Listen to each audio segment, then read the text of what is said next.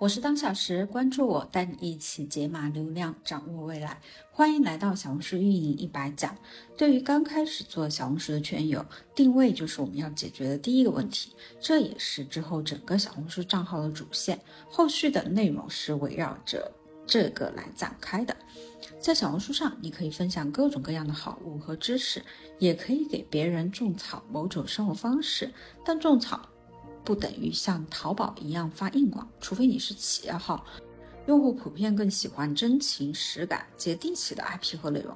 所以，如果在小红书上建立 IP 的话，一个良好的人设定位是必不可少的。建议呢，给自己两到三天的时间，认真完成自己的人设定位。而如果不准备建立真人 IP，那么可以从所在赛道出发，通过选择南海赛道进行定位。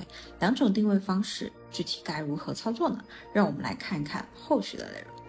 第一啊，就是寻找定位的思路核心思维是三个：垂直、精准和细分。那么寻找自身定位呢，本质上是寻找你的目标人群。那你想吸引谁？你的内容要给谁看？如果你本身有产品或服务，那其实是比较好办的，因为瞄准你的垂直细分领域的客户人群便是了。那比如说我是做小红书运营的，那我的目标客户呢，可能就是自己没有办法建立小红书运营团队，然后又很想要在小红书上面推广的老板、商家。我就会把 IP 包装成我客户群喜欢的样子，发他们可能会来询单成交的内容。当然，那这个 IP 包装呢是建立在真实的情况上，而不是随便跟你相反的。用户是很聪明的，他其实是一眼就能看出你到底是有真实实料，是实战过的，还是只是说说而已。所以我们的人设尽量是往真实去靠。那如果你没有产品或服务，也不知道该选什么领域，那么你可以试试以下两种思路。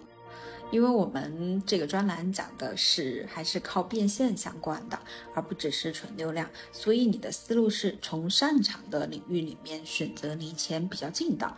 或者是从喜欢的领域里面寻找相对擅长的，再选择离钱近的领域。那按照上述思路选到对应的细分领域后，你包装 IP 的内容都要瞄准这个领域和目标人群。那其实，在小红书里，无论你有没有产品，选定哪个领域，你的定位都得垂直细分，这样才能更精准的转化，实现变现。那寻找赚钱定位的核心原则是什么呢？那定位是一，其他事情都是后面的零，瞎写也有复利，但写一段时间后，你会发现难赚钱，那就没有正反馈，慢慢的你就没有信心写下去了。所以，我们做小红书的核心一定是要做一个赚钱的账号，否则大概率你会半途而废。而做一个账号最重要的前提是你要做一个有赚钱的定位。那一个赚钱的定位就决定了这个账号变现能力的强弱。在前期，百分之四十的精力都要放在定位上，其次才是选题、内容和引流。那要做一个赚钱的小红书账号，你就要明确这两个核心原则：痛点。大于痒点，那在有多种定位选项的时候，能选择解决痛点需求，就不要选择解决痒点需求，因为大多数人在痛点上的消费是毫不手软的，但是在痒点上面的消费是唯唯诺诺的。那比如说，在职场领域，刚毕业出来的大学生群体最痛。的点是什么？就是如何快速找到好的工作。那找工作就是一个核心需求，但里面包含了太多的细分需求，比如简历优化、面试指导、入职体检、能力培训等等。那相对于体检培训，大学生是更愿意为简历优化和面试指导去付费的。那在众多的需求中，我们要专注里面用户更愿意付费的痛点需求，吃透它就可以，与用户建立信任感最快，离钱最近。第二个核心原则就是帮助别人赚钱大于帮助别人成长。我经常听有一些朋友说要做女性成长，我觉得女性比起成长来讲，她更想赚钱。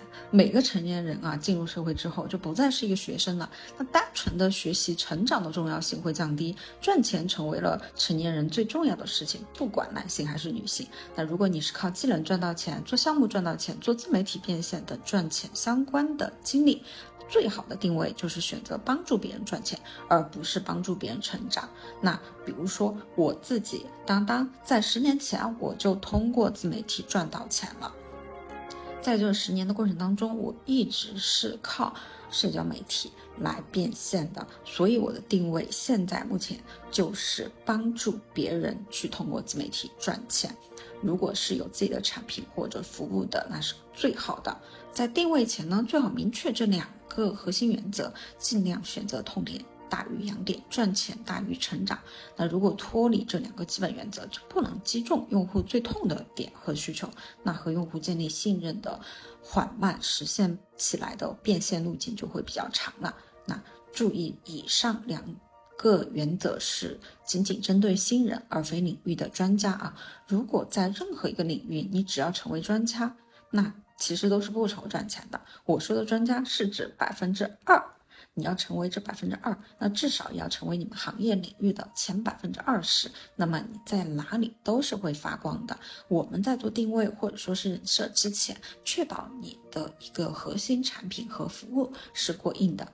那今天的定位就到这里啦。我们如果有任何问题的话，请添加当前营销，也就是当前营销的拼音，欢迎加入听友群领取小红书运营资料包。